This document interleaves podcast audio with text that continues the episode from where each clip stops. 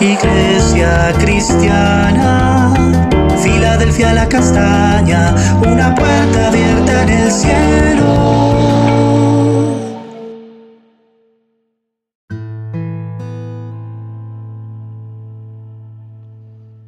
Buenos días, sabia Iglesia Filadelfia la Castaña, una puerta abierta en el cielo. Hoy en nuestro devocional hablaremos acerca de la inconformidad del hombre. Leemos en Eclesiastés el capítulo 1, versículo 8. Lo leo en la nueva traducción viviente. Todo es tan tedioso, imposible de describir. No importa cuánto veamos, nunca quedamos satisfechos. No importa cuánto oigamos, nada nos tiene contentos. Entonces vemos que el escritor de Eclesiastés, que lo más posible fue Salomón, eh, fue un gran biólogo, proverbista, antropólogo, que analizaba el comportamiento del hombre y de acuerdo a sus experiencias. Y el Señor le dio esa sabiduría que pidió en Primera de Reyes el capítulo 3, versículo 3 al 13. Que tal no había habido hombre en ese lugar, en la tierra de aquel entonces, tan sabio. Hoy veremos tres aspectos por los cuales el hombre puede fallar, caer o no estar contento con lo que tiene. En primer lugar, todo le fastidia al hombre. Lo que hace, se hastía, se fatiga, anhelando tener más, querer más o ser diferente a los demás. Se afana, se estresa, se esclaviza, se enferma, se esfuerza, se metaliza, queriendo tener más poder, más riquezas, más inteligencia, más conocimiento, más autoridad, más dominio o a cambio de lo que sea, ya sea por medios legales o ilegales, por medios honestos o deshonestos. Y hasta son capaces de hacer un pacto satánico y de vender su alma al diablo con tal de obtener lo que desean. Como le sucedió a Acab y a Jezabel, que codiciaron la viña de Nabot y urdieron una patraña para matarlo y apoderarse de esa viña. Eso lo encontramos en el relato en Primera de Reyes, capítulo 21, versículo 1 a 16. Lo segundo que podemos ver es que depende de lo que el hombre vea, lo que entre por sus ojos puede despertar el deseo, la vanidad, la avaricia, la codicia, la pasión, la lujuria, como por ejemplo allá en el Edén.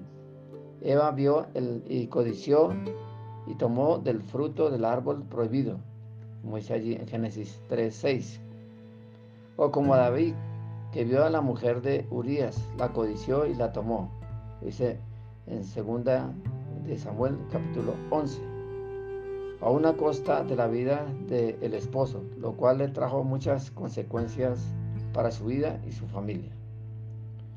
Lo tercero que eh, por lo cual el hombre no está satisfecho es por medio de lo que oye o escucha, otras voces, otras malas, eh, malos consejos, malas propuestas, palabras ociosas, corrompidas, malvadas, que inducen al hombre al pecado, a los vicios, a la maldad, al robo y al asesinato, a delinquir y traficar que los hacen desviarse del buen camino, del camino del Señor, como le pasó también a Eva, que escuchando la voz de la serpiente se dejó llevar, se dejó tentar. Lo leemos ahí en Génesis el capítulo 3, versículo 1 al 13. O como Sansón, que se dejó seducir por una mujer filistea, Dalila ese relato lo, encontramos en Jueces el capítulo 14. Se dejó eh, llevar por su belleza, por sus palabras alameras, que lo llevaron al fracaso y a la perdición. Y muchas personas no están contentas o conformes con lo que tienen, como somos, física o espiritualmente, y queremos aparentar más de lo que somos. De ahí la importancia de conformarnos con lo que tenemos, con lo que el Señor da, y no codiciar lo que, lo que dice o lo que tiene el prójimo. como lo dice en Éxodo capítulo 20, versículo 17. No codiciarás la casa de tu prójimo, no codiciarás la mujer de tu prójimo, ni, ni su siervo, ni su criada, ni su buey, ni su asno, ni cosa alguna de tu prójimo. Entonces ese era uno de los mandamientos que el Señor dio para no codiciar. También nos lo dice en Hebreos el capítulo 13, versículo 5. Sean vuestras costumbres sin avaricia, contentos con lo que tenemos ahora. Y no debemos de codiciar porque el Señor dice, no te dejaré ni te desampararé. Debemos de no eh, desviar nuestra mirada. Debemos de cuidar nuestros ojos y nuestros oídos para no hacer cosas indebidas, porque las malas conversaciones corrompen las, las buenas costumbres, como lo dice allí en 1 Corintios el capítulo 15 versículo 33. Tenemos que hacer un pacto con nuestros ojos, como lo dijo Job en el capítulo 31 versículo 1 y 2. Hice un pacto con mis ojos como pues había yo de mirar a una virgen? Porque ¿qué galardón me daría el de arriba, Dios? ¿Y qué da el omnipotente desde las alturas?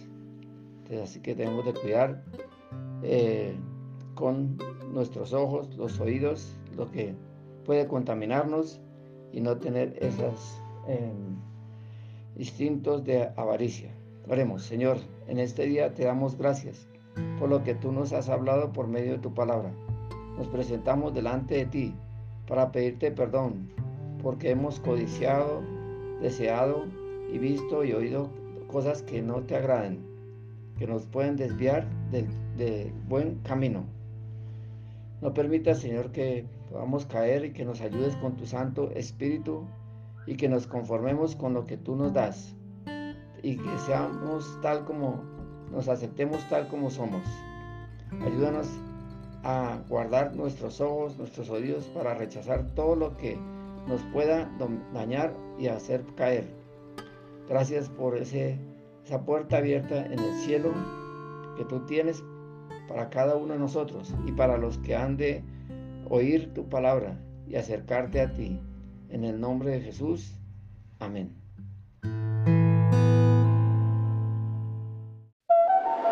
Iglesia cristiana, Filadelfia la castaña, una puerta abierta en el cielo.